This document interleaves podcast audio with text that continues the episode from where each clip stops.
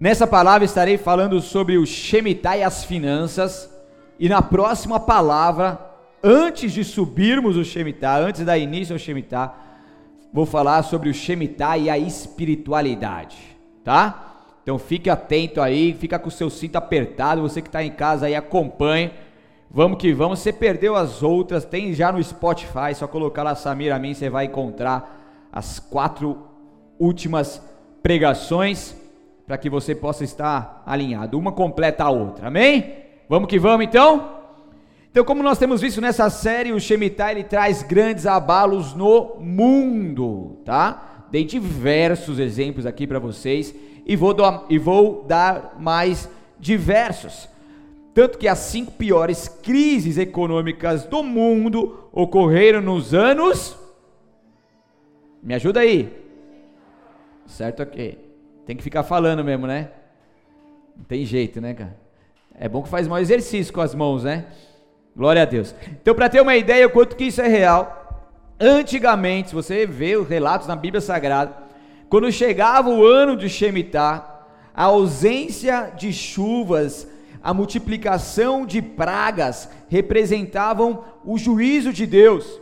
Então você vê que em ciclos em ciclos, o povo que não se alinhava, o povo que não ouvia os profetas de Deus, o povo que não se consertava, eles sofriam ali perseguições, escassez, ausência de chuvas, multiplicação de pragas e tudo mais, e isso venha como um juízo de ciclo em ciclo. Logicamente que aqueles que se alinhavam viviam coisas maravilhosas e muitas bênçãos do Pai. Mas ao olharmos um pouco mais de 100 anos para cá, vou falar de um século para cá, num panorama para você entender o quanto que isso é real. Então, de 100 anos da história até os dias de hoje, nós vemos que sempre existem abalos na esfera global que atinge também as finanças, que eu vou focar agora, mas também governo e espiritualidade. É muito interessante que se você pegar é, é, sobre esse tema, você ouve esse tema mais enfaticamente de sete anos para cá. Esse tema foi mais abordado, né? Graças a Deus a gente tem um, um pastor que é mestre nesse tema no nosso ministério, que inclusive Cirilo, por exemplo, convidou o pastor Digão para estar tá lá trazendo, falando sobre um congresso tudo mais, um homem que é referência, né, tanto nos cristãos também como no mundo secular, porque o mundo secular começou a ver que isso não era normal. Você pegar os judeus, estudantes da Torá, eles veem que os ciclos e ciclos, e eles começam a entender, o povo, aqueles que entendem a palavra, aqueles que não entendem, eles começam a entender que não é normal, que tem algo estranho muitos ainda sem o conhecimento do que é o de fato o Shemitah, mas a gente que entende, que conhece, as coisas começam a se tornar muito mais claras. Estão comigo ou não? Então em 1917, começou, o que começou em 1917? 1917, o ano do Shemitah, me desculpa, mas vou, vou te pôr para trabalhar hoje. Durante a Primeira Guerra Mundial. Olha isso, gente. Fica, fica ligado comigo. O Império Russo, ele entrou em colapso, então houve uma revolução russa que deu início a um golpe do Estado contra o governo provisório, foi liderado por Vladimir Lenin e pelos eu não vou falar essa palavra, ele vai dar nó. Bolcheviks. Meu Deus, Bolcheviks. vou falar devagarzinho para te ajudar, vai. Então ali houve um golpe do Estado, então houve uma revolução nesse tempo, durante a Primeira Guerra Mundial, nesse ano, que eu não vou repetir para não dar nó na mão do meu irmão, mas você sabe. Uma outra guerra mundial, a Segunda Guerra Mundial, foi iniciada que dia? 1 de setembro de 1939 e teve fim, sabe quando? 7 de setembro de 1945. 1945 é ano do quê? Ah, fala sério, gente. Como que uma guerra termina no ano? Ela não começou no ano, mas Hitler, quando ele deu início a um pontapé rumo à Segunda Guerra Mundial, ele deu esse início no ano de Shemitah. E essa guerra foi estourar um pouco depois, um ano mais ou menos depois, mas isso já deu início. Então, de ciclos em ciclos, de sete em sete anos, existem coisas que tragam o abalo mundial. Então, esse período dessa guerra, se você sabe um pouco do que, que é isso, eu te encorajo também a assistir. É, tem uma, um seriado de 10, 10, tem 10 capítulos, uma temporada, 10 capítulos, falando sobre a guerra mundial lá no Netflix que é, que é em cores, né? Eles pegaram o preto e branco, colocaram em cores, muito, muito bom. Pra você entender um pouco mais, eu amo filme de guerras, gosto de, de aprender mais sobre isso. Então foi um período que levou muitos países a uma crise intensa. Você fala de guerra, você fala de crise automaticamente. Você fala de abalo, você fala de morte, você fala, você, você fala de gastos. E isso fez com que muitos países entrassem numa decadência financeira, em abalos financeiros, mas também contribuiu para que outros países pudessem ter uma ascensão, que nem os Estados Unidos que ele se estabeleceu como uma grande potência econômica mundial. Então, aqueles países que trabalhavam com equipamentos bélicos, eles então puderam vender muito mais, faturar muito, e infelizmente tem muito país que acaba sendo beneficiado, alguns países, na verdade, que acabam sendo beneficiados por uma guerra dessa proporção. Estados Unidos hoje, até hoje, é a maior potência mundial. Olha isso. Por enquanto está com seus dias contados, porque o dragão, o dragão vermelho está vindo aí com tudo. Certo? Então, pouco tempo aí, a China vai dominar, já está dominando, mas vai dominar e vai passar, ultrapassar os Estados Unidos, isso falta muito pouco. Estão entendendo? Estão comigo ou não? Posso ir além? Vamos decolar ou não? Sim? Tem alguém cansado aí? Tem alguém cansado aí? 1973, ano de Guerra de Yom Kippur. Ocorreu o embargo do petróleo no conflito árabe-israelense que provocou um aumento do barril de 2,5 2 dólares e 50 para 11,50. De 2,50 para 11,50. Aí você assim: "Ah, mas isso foi lá, tá? Se você tivesse seu carro lá em 73, você ia pagar mais alto por isso, né? Quanto que deve estar o barril hoje? Misericórdia. Meu, bicicleta é o jeito agora, bicicleta, aquela né, aquela motorizada, não dá, mano. Hã? É, com máscara eu não entendo nada. Cavalo, pode ser, né? Porque misericórdia, né? Glória a Deus, aleluia. E isso, logicamente, fez gerou fortes crises nos países mais industrializados. Então passa um barril de 2,50 para 11,50, crises. Estou falando de finanças, e você entenda um pouco mais sobre isso. Mais três exemplos, pode ser? Estão comigo ou não? Crescimento da inflação americana subiu de 3% em 1972 para 12% em 1974, dois anos depois. 74, ano de. E a economia nesse período caiu 7%. Olha o abalo financeiro que está acontecendo nesses ciclos, que acontecem nesses ciclos. 22 de setembro de 1980, o Iraque invade o Irã, também Shemitah, em uma disputa que só cessou em 88. Então o petróleo bateu recorde no preço, chegando a 40 dólares o barril. Em 73 era 11,50, em 80 era 40 dólares o barril. Por fim, nossa nação brasileira, em 1994, ano de a criação do real, moeda que utilizamos até os dias de hoje.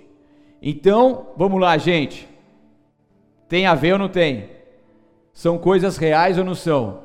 Há um registro histórico da parte de Deus mostrando para o povo que ele vem de sete em sete anos para acertar as contas. Aqueles que estiverem entendendo, se alinhando, vão subir. Os que não tiverem, pagarão um alto preço por isso. E a gente tem visto isso durante essa série. Eu quero te convidar a abrir a tua palavra comigo lá em 2 Reis, capítulo 8, versículo 1. 2 Reis 8, versículo 1 ao 2 apenas. Vamos dar continuidade a essa série, então eu posso ler, eu quero ouvir um amém. Pode ler mesmo? Já abriu? É? Tá mais rápido que eu, nem consegui abrir ainda. Segundo Reis 8:1, posso ler? Dois améns, obrigado, vou ler por vocês. Quem não achou, abre em qualquer lugar, faz cara de paisagem e me ouça. Diz assim: Eliseu tinha dito à mulher cujo filho ele havia ressuscitado: Reúna sua família e mude-se para outro lugar, pois o Senhor proclamou sobre a terra de Israel uma fome que durará quanto tempo? Uau! A mulher seguiu a instrução do homem de Deus, reuniu sua família e mudou-se para a terra dos filisteus, onde ficou por. Vamos lá então, gente. Vem comigo. Essa é uma palavra que mostra o cuidado de Deus para aqueles que têm aliança com Ele. Em outras versões, diz assim: Eliseu tinha dito à mulher cujo filho havia ressuscitado: reúna sua família, mude-se. Em outra versão está: levanta-te, vai, haja, porque algo vai acontecer sobre essa terra, haverá uma escassez sobre essa terra, e Deus está vindo com remissão sobre a tua família. Então, esse exemplo dessa mulher e dessa família, e você vai entender um pouco mais sobre essa mulher, é um dos exemplos do juízo e remissão de Deus na área financeira em um ciclo de sete anos. Enquanto muitos sofrem, aqueles que são aliançados com Deus, eles têm essa remissão. Essa é a história da mulher de Sunem. S-U S-U-N-E-M. Ah? Uma salva de palmas em libras para mim aí, vai? Em libras, em libras. Vou te ajudar. Calma aí. Acho que ele veio a hora de acabar essa pregação. É, essa, essa é a mulher de 2 Reis, capítulo 4, tá? Que era muito rica, que juntamente com seu marido fez um quarto para Eliseu dormir, o, quarto do, o famoso quarto do profeta. Quem conhece essa história aí? A maioria, né? O quarto do profeta foi, foi esse casal que fez. Então, quando quando o profeta estivesse na re região, eles tinham, ele tinha um quartinho para dormir. Esse casal é o casal que não podia ter filhos, mas Eliseu profetizou e ela deu luz a um filho. Que depois esse moço veio a falecer, ele foi para o campo ajudar lá o seu pai. Provavelmente ele teve uma insolação, ele não tinha habilidade nem condições físicas para tal trabalho Provavelmente tenha sido isso a causa da morte. Ele morreu, mas aí Eliseu, ele estava naquela região, na região naquele momento. Ele orou pelo menino e o menino ressuscitou. Iluminou aí? Mulher de Sunem, aconteceu tudo isso. Agora em outro ciclo, Eliseu chega até eles e avisa sobre um ciclo de escassez que estava por vir. Olha o cuidado de Deus para com essa família. Por quê? Porque quem vive alinhado com Deus, ele dá livramentos e avisa com antecedência. Crede nos seus profetas e prosperarás. Então essa mulher, ela ouviu uma voz profética e ela obedeceu, porque não adianta só ouvir, certo? Só ouvir não vai mudar nada, mas você precisa agir. E essa ação vem em submissão, em obediência. Então ela saiu da sua casa e ela voltou para a sua terra. Então ela habitou ali, ela era da terra dos filisteus, ela habitou, voltou para lá, habitou por sete anos na terra dos filisteus, para não sofrer com a fome que viria sobre a sua cidade. Estão comigo ou não? Então, se ela permanecesse naquele lugar, muito provavelmente ela morreria de fome, porque a escassez era tanta. Para você entender um pouco mais do contexto histórico, naquele tempo, o povo de Deus vivenciava uma apostasia coletiva, coletiva, eles estavam distantes de Deus, eles estavam encaminhando para um juízo do alto, porque eles estavam apáticos mediante aquilo que Deus estava falando e fazendo. Então eles estavam se apostatando de uma fé no Deus poderoso numa religião monoteísta, onde somente o seu o único Deus era o Deus a ser adorado. Só que Deus sempre protege aqueles que têm aliança com Ele. Você pode repetir isso para mim? Deus sempre protege aqueles que têm aliança com Ele. Então ele cumpre os seus princípios trazendo dois benefícios que são livramento e multiplicação. Então aqueles que estão alinhados com Deus, não importa a crise que exista no mundo exterior, ele tem livramento e multiplicação. Pessoas que estavam com a corda no pescoço para serem mandados embora do seu trabalho, viram mil caindo a um lado, dez mil à sua direita, mas eles não foram atingidos. Livramento e multiplicação. Aqueles que eram para ter os seus salários reduzidos, aqueles que eram para vender um pouco menos, aqueles que eram para parar no meio da pandemia, nós podemos ver diversos exemplos aonde tá chiando aqui. Aonde houve livramentos e multiplicação. Negócios sendo abertos, pessoas ganhando dinheiro como nunca ganharam antes, no meio do, do, do momento onde o mundo estava e está em crise. Por quê? Porque Deus sempre protege aqueles que têm aliança com Ele. Então a gente vê pessoas subindo nessa área, entendendo essa área, pagando dívidas que eram impagáveis, conquistando coisas, conseguindo comprar a sua casa própria, seu carro, terreno. Eu sei que a nossa vida com Deus, a nossa transformação e a nossa salvação é muito maior do que tudo isso, mas Deus ama abençoar os teus filhos. E quando a gente se alinha, Ele quer fazer isso, Ele quer nos ajudar, Ele quer nos orientar. Então o Senhor, Ele faz separação entre aqueles que andam com Ele. Por exemplo, as dez pragas de juízo no Egito. O povo hebreu, ele foi guardado e nenhuma delas o atingiu. Atingiu ou não?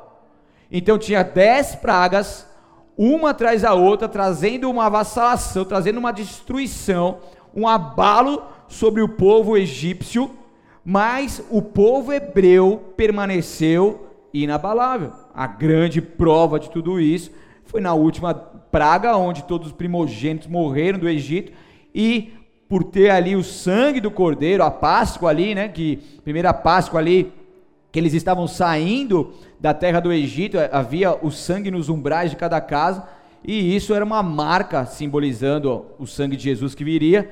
Isso era uma marca para que o anjo da morte não viesse e ceifasse a vida daquele povo, um povo escolhido, um povo que não sofre os abalos mediante aquilo que está acontecendo. O que, que você está me filmando? Deu ruim na internet? Por que, que deu ruim? Não pode acontecer, João, isso. Fala para mim. A gente vai resolver isso em nome de Jesus, né, meu? Tá ruim. Semana que vem a gente vai resolver, né, Lua? Vai começar a resolver, né? Infelizmente, estamos. Vamos, vamos atualizar os nossos softwares aí, porque não dá para ficar caindo live, né, meu? A altura do campeonato desse. Tô, tô, tô ao vivo? Esperar estar tá ao vivo aqui para vocês. Maravilha. Tô brincando, não vou esperar não. Vamos lá. Êxodo 8. Estão comigo ou não? Quer que eu leia? Eu vou ler aqui, vai, para ganhar tempo, vai. Êxodo 8, 22 e 23 diz: Desta vez, porém, pouparei a região de Gozen, onde meu povo vive, meu povo vive. Lá não aparecerão moscas, então você saberá que eu sou o Senhor e que estou presente até mesmo no meio de sua terra. Farei clara distinção entre o meu povo e o seu. Esse sinal acontecerá amanhã, mostrando mais uma vez a distinção que existe entre o povo de Deus escolhido e aqueles que não estão alinhados com ele. Então eu quero te dizer algo: existe uma proteção sobrenatural sobre a sua vida quando você cumpre o Shemitah, quando você descansa no Senhor, quando você confia as suas finanças no Senhor. A gente tem que entender que esse tema ele traz três princípios que são more aqui. More, that's okay? Você sabe, né? Que são maiores, grandes, que é o governo, é as finanças e é a espiritualidade. E isso tem que mostrar o que? Tem que provocar o que em nós? Que nós devemos colocar essas três áreas nas mãos de Deus. Então aqui foi falado no dízimo sobre finanças, a gente vai ter também no nosso seminário uma palestra, muito provavelmente uma palestra sobre isso. E eu quero dizer algo para você, a gente precisa entender um pouco mais esse princípio para que a gente possa subir. Porque muitas vezes nós estamos aliançados com as coisas do mundo, com aquilo que nós conseguimos ver com os nossos olhos naturais. Nós estamos aprisionados a isso, mas Deus quer nos fazer descansar nele. Então essa mulher, juntamente com a sua família, ela teve que dar um passo de fé. Teve que dar um passo do quê? Então ela teve que ir por um futuro, pra, para um futuro incerto. Ela teve que abrir mão da sua zona de conforto, da sua casa, da sua terra, dos seus bens, para voltar para a terra dos filisteus. Imagina o profeta vindo e falando assim: ó, sai daí, porque agora, sai da sua terra, porque vai vir uma escassez, você vai ter que ir lá para outra, para outro estado, lá longe. Você passou anos arrumando sua casinha, deixando tudo bonitinha lá. Você já tem o seu, seu grupo de amizade, já tem sua igreja, sua paternidade, seu pastor, já tem o seu trabalho, suas finanças, sua lavoura ali, é onde eles, eles trabalhavam e cuidavam e tinham o seu sustento. E de repente você tem que abrir mão de tudo isso, porque vai vir uma escassez, mas é isso é para o seu livramento. Olha o passo de fé que essa família dá. E esse passo de fé exige total confiança em Deus. E Deus quer te levar a esse lugar de confiança total nele. Deus quer te levar a um, a um local aonde você descanse totalmente nele e creia que ele cuida de você. Cidade Sunem significa duplo descanso. Isso quer dizer que é tanto um, um descanso físico quanto um descanso emocional. Quantos que estão com as suas almas agitadas? Quantos que estão com uma crise de ansiedade? Quantos que estão ali não conseguindo dormir à noite e assim não conseguem nem ter um descanso físico e nem ter um descanso espiritual, emocional, não conseguem ter uma qualidade em ter esse descanso. Salmo 23:3 diz: "Renova minhas forças e me guia pelos caminhos da justiça". Assim ele honra o seu nome. E aqui mostra a importância de nós termos Deus acima de nossas vidas, um clamor a um Deus todo-poderoso. Renova as nossas forças, Deus. Renova as nossas forças físicas, as nossas forças espirituais. Traga sobre nós um duplo descanso para que nós possamos descansar o nosso corpo e a nossa alma em ti, para que sejamos habilitados para crescermos nos ciclos de Deus, para que sejamos habilitados a poder andar num fardo leve e suave de Jesus Cristo. Então Deus ele quer nos conduzir a essa condição, essa condição de leveza, essa condição de duplo descanso. Mas para isso a gente precisa romper em fé, para isso a gente precisa alinhar, para isso a gente precisa buscar o Senhor. E é interessante quando a gente fala dessa cidade Sunem, ela está localizada exatamente nas terras de Issacar. E se você lembra da pregação aqui que eu falei sobre a tribo de Issacar, você sabe que, elas, que eles dominavam muito bem os ciclos de Deus. E isso não está aqui por uma coincidência, mas isso está aqui porque Deus quis que tudo isso se alinhasse e um código fosse dado para nós. Então essa mulher, por mais rica que ela fosse, o seu coração estava inclinado para Deus. Repita comigo: coração inclinado para Deus. E esse coração inclinado para Deus atraiu o livramento do ciclo de fome para aquela família. Então essa mulher, ela estava tão com seu coração inclinado que ela construiu ali na sua casa, gastou seu recurso, investiu seu tempo e separou um cômodo na sua casa para um quarto do profeta que nem morava lá, que vinha de vez em quando na região e ali se hospedava. Uma mulher que estava com esse coração inclinado em fazer uma boa ação, em, em estar ali mais conectada com Deus. E ela tomou atitudes diferentes das demais pessoas. Será que você tem tomado atitudes diferentes das demais pessoas em meio a tudo isso que nós estamos vivendo, em meio a tudo isso que está sendo dito em relação às finanças? E é interessante que agora tem um ápice aqui, que é 2 Reis, capítulo 4. Se você estiver comigo aí em 2 Reis, vai para o capítulo 4, versículo 13 apenas.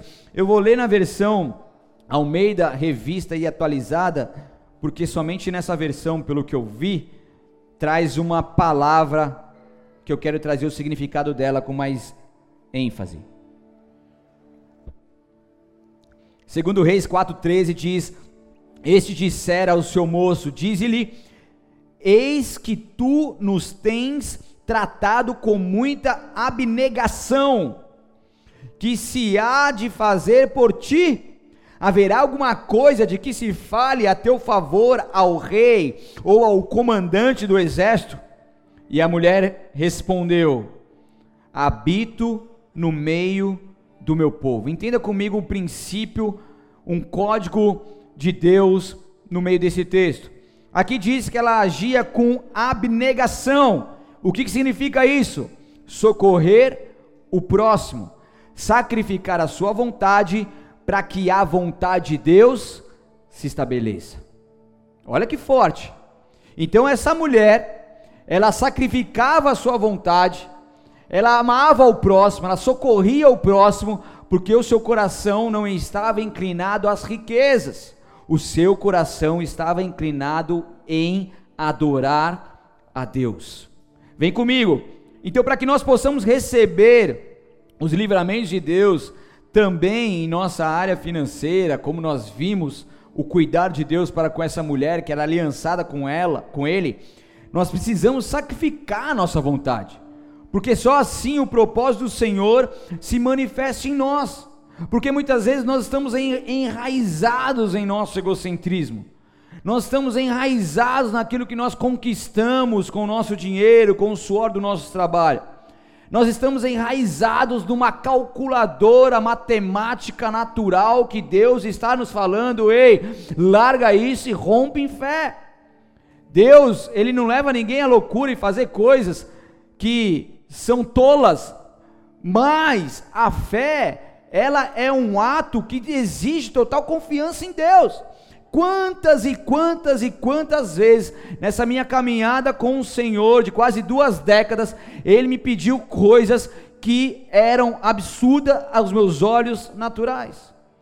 Mas aí, quando a gente está com o nosso coração inclinado a adorar a Deus, quem é filho, o pai fala uma vez só já era, não precisa ficar falando duas, três, quatro, cinco, seis. O pai falou: Ó, dá isso para tal pessoa ou entrega isso, ou se desfaz disso. Quem é filho, coração, ó, queima, queima. Estão comigo ou não? Quem sentiu o coração já queimar aqui?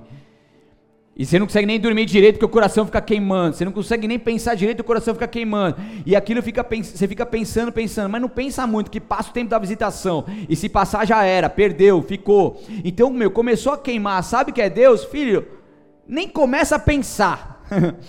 Porque se pensar, você entra num estado natural e você não rompe em fé.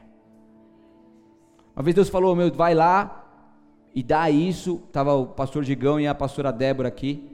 Vai lá e dá isso pro projeto Levi. Falei, meu Senhor. E a pastora Fernanda já com essas ideias, já falando isso aí. Eu falei, não, deixa lá, deixa Deus falar comigo, tô brincando.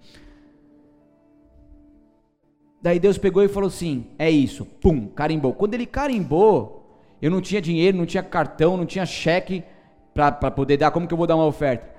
Meu, só sei que eu fui tomado com fogo, subi lá em cima, lá na, na secretaria, entrei no site, entrei no, no, no meu banco lá, peguei a conta deles, fiz um negócio lá, tal, tal, tal, tal, tal, fiz uma TED, não tinha Pix na época. Fui lá, imprimi o comprovante, eles subiram, ó, tá aqui, ó, isso aqui é uma oferta que nós estamos dando porque nós temos uma aliança. Deus exigiu um passo de fé de algo que eu precis, que eu estava comprometido com esse valor. E isso é um de vários. O apóstolo Rina também, na conferência agora em dezembro, Deus pediu um valor exorbitante. A gente ficava assim, ah, mas ele não precisa, ah, que não sei o que, que não sei o que. Deus pediu, quando Deus pediu, em, em questão de acho que de nenhum mês, Deus restituiu, Deus deu a mais daquilo que a gente deu para ele. Olha isso. Deus levantou pessoas, quando eu juntei todas as ofertas das pessoas que deram, ultrapassou o valor ofertado, porque quando Deus te pede algo, Ele tem algo maior para te dar lá na frente. Como que eu vou viver esses milagres? Como que eu vou viver isso? quando meu coração não está inclinado às riquezas deste mundo? Como que eu vivo esses milagres? Quando eu ando em abnegação, quando eu sacrifico a minha vontade para que a vontade de Deus se estabeleça. E, eu, e a gente, né, você vê a gente aqui bonitinho e tal, carro tal, que não sei o quê, mas a gente tem nossas dificuldades também, cada um tem a sua luta, cada um no seu nível, certo? E cada um se respeita com a luta que tem.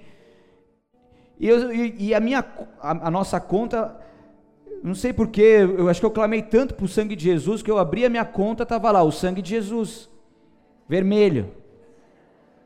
Daí abria de novo, o sangue de Jesus, o sangue de Jesus, né? Eu falei, cara, como que pode, meu? Não bate as contas, que não sei o que, é sempre nesse perreio, é passando cartão de crédito, o cartão de crédito estava até falhado já, de tanto que passava ele.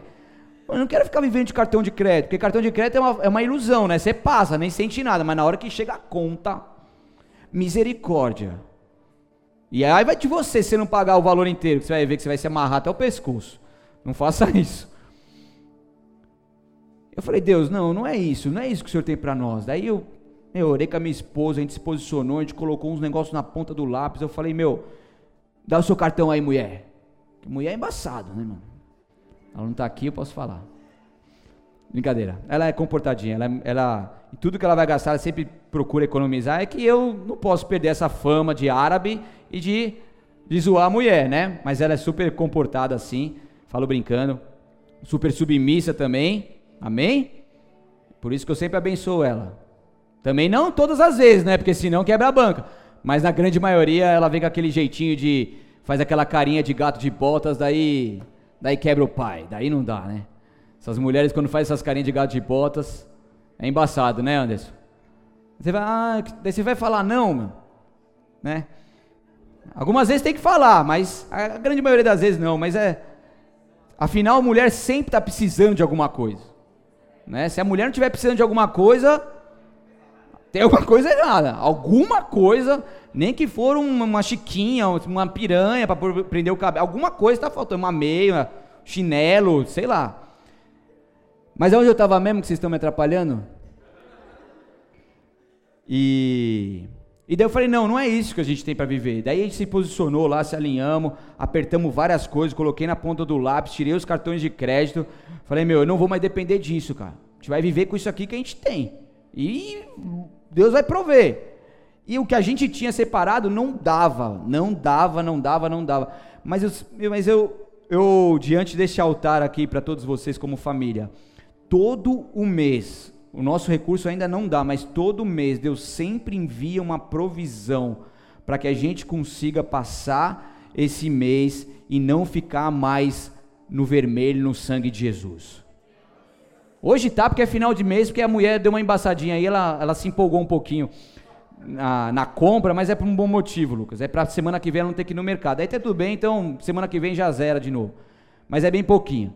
Mas andar nessa linha. Como que eu consegui isso? De forma milagrosa. Como que você vai conseguir isso?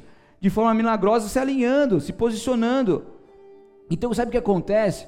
Ah, vamos falar de dízimo e oferta. Agora eu vou falar mesmo. Posso falar ou não posso? Daí a pessoa, tem crente aqui ou não tem? Tem. A pessoa já, ai, lá vem de novo. Não, não é isso, cara. A gente não depende de dinheiro de ninguém nessa, nessa casa. Graças a Deus. Quem sustenta essa casa, que é dele, é ele, tá? Então, graças a Deus, nunca me preocupei. Quer dizer, já tive umas preocupações, cabelinhos brancos, tudo, mas sempre confiei no Pai. E Ele sempre supriu as necessidades, até nos momentos mais impossíveis. Deus foi lá e bradou e fez o sobrenatural e a gente conseguir alinhado. Porque a gente tem que ser um gestor bom também de uma, de uma igreja. E Deus sempre supriu. Então a gente não depende do recurso de ninguém. Mas quando a gente começa a entender isso e ter o nosso coração inclinado, isso não é mais um peso, mas é uma alegria. Sabe por quê? Porque o generoso prospera, quem revigora outro será revigorado. A alma generosa prosperará. Isso é um princípio bíblico. E a partir do momento que eu tenho prazer em ajudar, ah, que não sei o que, aconteceu alguma coisa com uma tal família, alguma coisa do tipo, eu posso ter pouco, mas eu já vi gente me dando 10 reais para abençoar uma, uma família. Cara, era era o bastante que tinha. Tem outro que me deu R$11,93, mais ou menos isso. Eu acho que ele tirou tudo da conta dele para abençoar uma, uma mãe que tinham roubado a bicicleta dela e era o único meio de locomoção. Então a gente se ajuntou quando viu, já tinha suprido, a gente abençoou, mas cada um na sua porção. Você pegar a viúva lá, duas moedinhas era tudo que ela tinha. E e foi a melhor oferta que ela pôde dar, um, diferentemente dos fariseus que davam muito mais em recurso financeiro, tocavam suas trombetas, mas não estavam com seu coração inclinado a Deus e nem sacrificando a sua vontade. Então, para a gente subir nesse Shemitah, nas finanças, tem que haver sacrifícios, porque sem sacrifícios não haverá manifestação de glória. Eu não sei se você quer viver um milagre na sua suas finanças, mas eu quero te encorajar. Se você quer viver, você precisa começar a mudar os seus hábitos, você precisa começar a romper em fé, e isso é uma questão entre Deus e você. E quando você entender, você agir, você ser essa alma generosa em Cristo Jesus, você prosperará. Eu podia passar aqui a noite inteira dando tantos e outros testemunhos nessa área na minha vida e compartilhar tantos outros testemunhos que eu vejo aqui, só de olhar para o rosto de alguns, a gente tem vários testemunhos aqui. Tem ou não tem? Mas eu quero que você tenha o seu. Amém? E eu não quero que você fale do seu testemunho de um ano atrás. Mas Deus tem um olho fresco para cada um de nós. Deus tem testemunhos novos a cada ciclo, a cada semana, a cada tempo, para que nós possamos viver experiências contínuas com o Senhor. E daí o profeta pergunta para essa mulher: O que, que eu posso fazer por você, mulher? Você está me ajudando, você fez um quarto, você está me honrando. Você vê profeta que é profeta, ele tem o canal aberto com os reis, com os governantes, o pessoal do exército. Quer que eu vou lá intervir ao seu favor, falar com eles alguma coisa? E essa mulher podia falar: não, poxa, vê lá se não dá para enviar alguma coisa, ajudar em alguma coisa. Daí ela falou assim: não preciso de nada em troca, como se ela estivesse falando de uma forma contemporânea. Não preciso de nada em troca por aquilo que eu fiz por você porque aquilo que eu fiz por você, eu não fiz por barganha, eu fiz por oferta. E oferta lançada no altar, não se espera nada em troca. Se você está ofertando coisas no altar esperando que Deus venha te abençoar, você não está com o coração certo, com a sua motivação certa. Oferta é aquilo que você lança e depois você vai embora. Você confia no Senhor. Não é por barganha. Deus vai te honrar? Lógico que vai, porque Ele é Deus de princípio, mas você não está barganhando por Deus. Eu lembro um casal de amigo meu, hoje eles estão lá em, no, em Minas Gerais, interior de Minas Gerais. Eu lembro que eles passavam um perreio absurdo, absurdo, absurdo. Daí não sei o que aconteceu, não sei se roubaram o carro dele, não tinha carro, enfim. Eu sei que, que uma, uma mulher pegou e ofertou o carro para ele. Ficou sem carro e ofertou o carro para ele. E ele ficou super constrangido, você não quer de vez em quando, pelo menos pegar emprestado, tal, que não sei o que, eu te dou carona, que eu falei assim, meu, eu te dei uma oferta, eu te entreguei, já era, não tem mais nada comigo, não é mais meu, é seu, eu não quero nada disso. É a oferta que é entregue completamente, e a gente entende que é melhor dar do que receber. Quem tem essa alegria de dar alguma coisa aqui, não é bom? É ou não é? Então é assim, é assim que a gente precisa viver, gente. Essa mulher, naquela época, ela podia falar assim: Ô profeta, você é homem de Deus, fiz um quartinho para ti, pô, arruma, arruma um filho para mim. Ela não tinha filho naquela época, mas em nenhum momento ela falou. E por ela não ter falado, não ter pedido nada, Deus foi lá e honrou ela depois com um filho. Porque o coração dela não estava naquilo. O coração dela estava inclinado em adorar a Deus. Deu certo aí? Estou ao vivo para todo o Brasil e mundo? Sim ou não? Olha lá, hein, meu. Pois o pessoal fica triste, pô, quero acompanhar a série, não está funcionando. Você orou hoje, antes de vir para a escala? Orou mesmo? Olha lá, hein, mano. Se não orou, essa cadeira vai quebrar agora. Olha a pressão, hein? Que choque. quero ver se não ora. Joãozinho também, né, João? Tá no óleo aí? Orado? Então tá bom. Então Deus quer restaurar a maneira como nós nos relacionamos com Deus. Ele quer nos dar uma vida que venhamos entregar tudo a Ele, uma vida de ofertas e sacrifícios. O que, que, diz lá em Mateus 6,24? Ninguém pode servir a dois senhores, pois eu odiará um e amará o outro. Será dedicado a um e desprezará o outro. Vocês não podem servir a Deus e ao dinheiro. Em outras versões, mamon, mamon é uma palavra transliterada. Meu Deus, estou dando nó nele hoje. transliterada, não precisa repetir, que significa dinheiro. Então ela não foi traduzida. Ela foi, essa palavra que eu falei, para não ter que falar de novo. Mamon, dinheiro, riquezas. Então aqui está falando, ou você me adora, ou você confia em mim, ou você adora, os, ou você adora o dinheiro. E nas três áreas tratadas no Shemitah, a área das finanças sempre foi o maior, maior, o maior obstáculo para se transitar para o novo ciclo de Deus.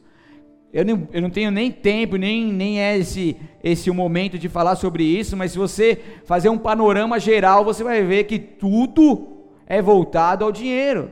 Quem tem dinheiro, quem tem poder, quem tem dinheiro manda fechar, manda abrir, manda matar. Quem tem dinheiro comanda muitas coisas, a elite global, a elite que tem que possui a grande parte do dinheiro do mundo e isso tem uma influência gigantesca em mídias e tudo mais.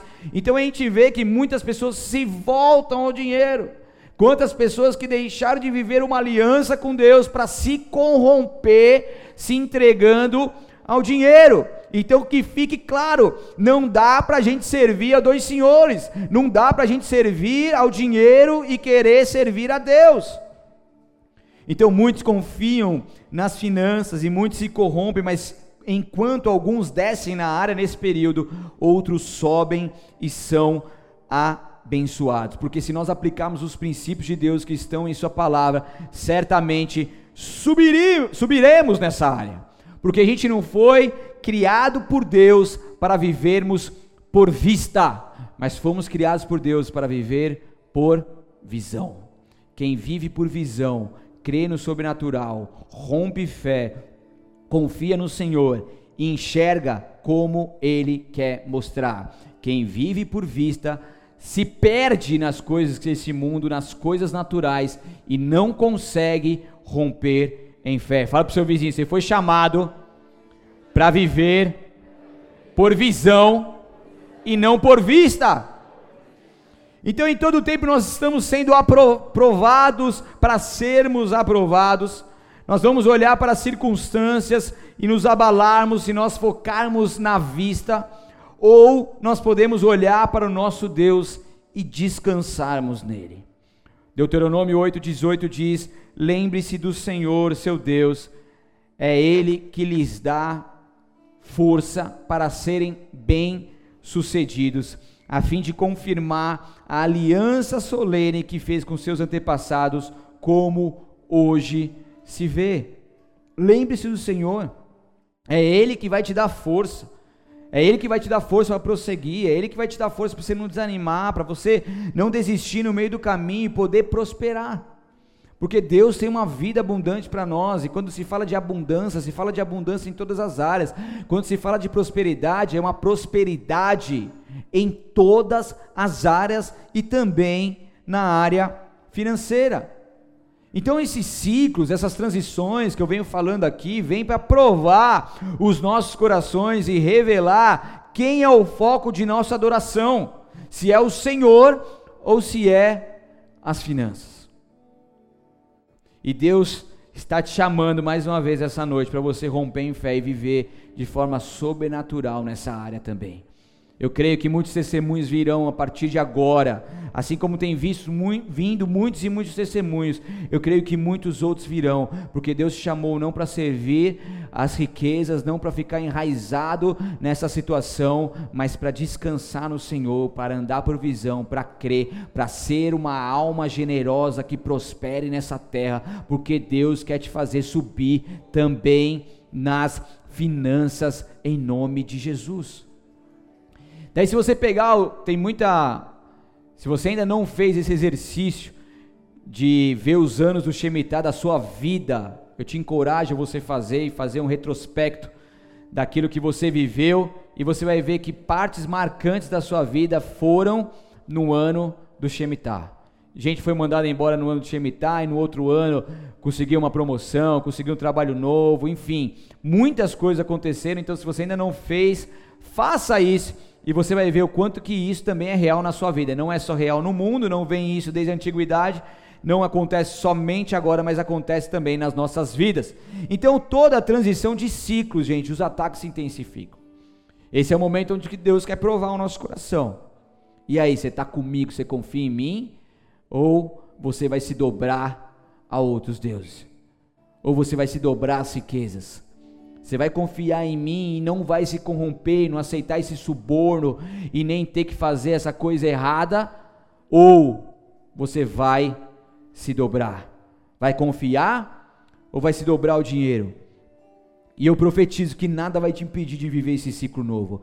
Eu profetizo que nada vai te impedir de ir para esse novo tempo, de se adentrar nesse novo tempo, que essa transição você seja provado e aprovado. Que haja um abalo sobrenatural do Senhor sobre a sua vida, para que tudo aquilo que é abalável, que não é da vontade de Deus, possa ser retirado, e assim somente o inabalável, somente a vontade dele venha reinar na sua vida, e ele te leve num patamar aonde você nunca antes se adentrou. Não esqueça, nós não sofremos aquilo que está acontecendo neste mundo, porque quando nós somos aliançados com ele, ele nos protege, nos blinda e nos livra do mal em nome de Jesus. Aleluia! Glória a Deus, pode aplaudir o Senhor.